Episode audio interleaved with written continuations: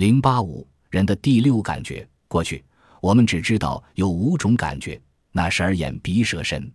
耳的功能是听觉，眼的功能是视觉，鼻子的功能是嗅觉，舌头的功能是味觉，还有手、足和身体的接触外部构成了触觉。多少年来，人们都认为人的全躯就这五种感觉，换句话说，这也是人身的全部功能。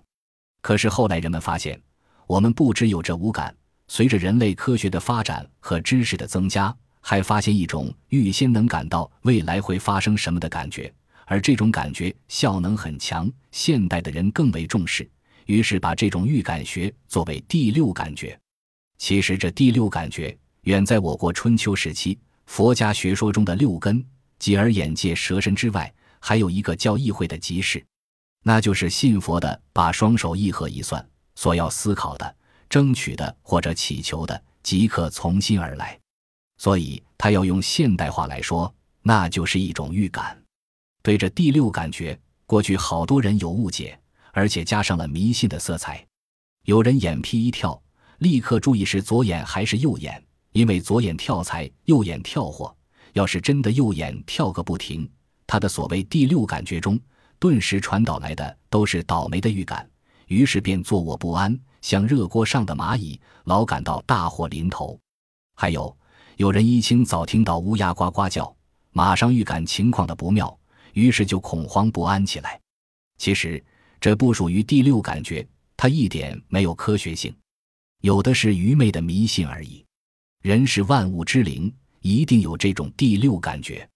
事实也确实如此。所有科学的成就、认知的发展以及深层的创造等等，全都在掌握的知识基础上，靠预测和预感启示而发展成功的。在当今生活中，这是一个事实，而且人们都很重视，已经不是稀奇事了。应该说，这种预感是客观存在的。第六感觉不是谁创造或想出来的，在世界上，不止人有，就连高级一些的动物也有。好比大象，在它临死前就要找一个无人的偏僻地方，因为他预感到自己快要死了。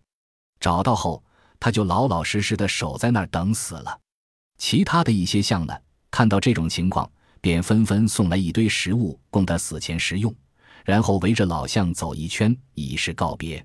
所以，把第六感觉说成是心灵感应，也是没有多大错误的。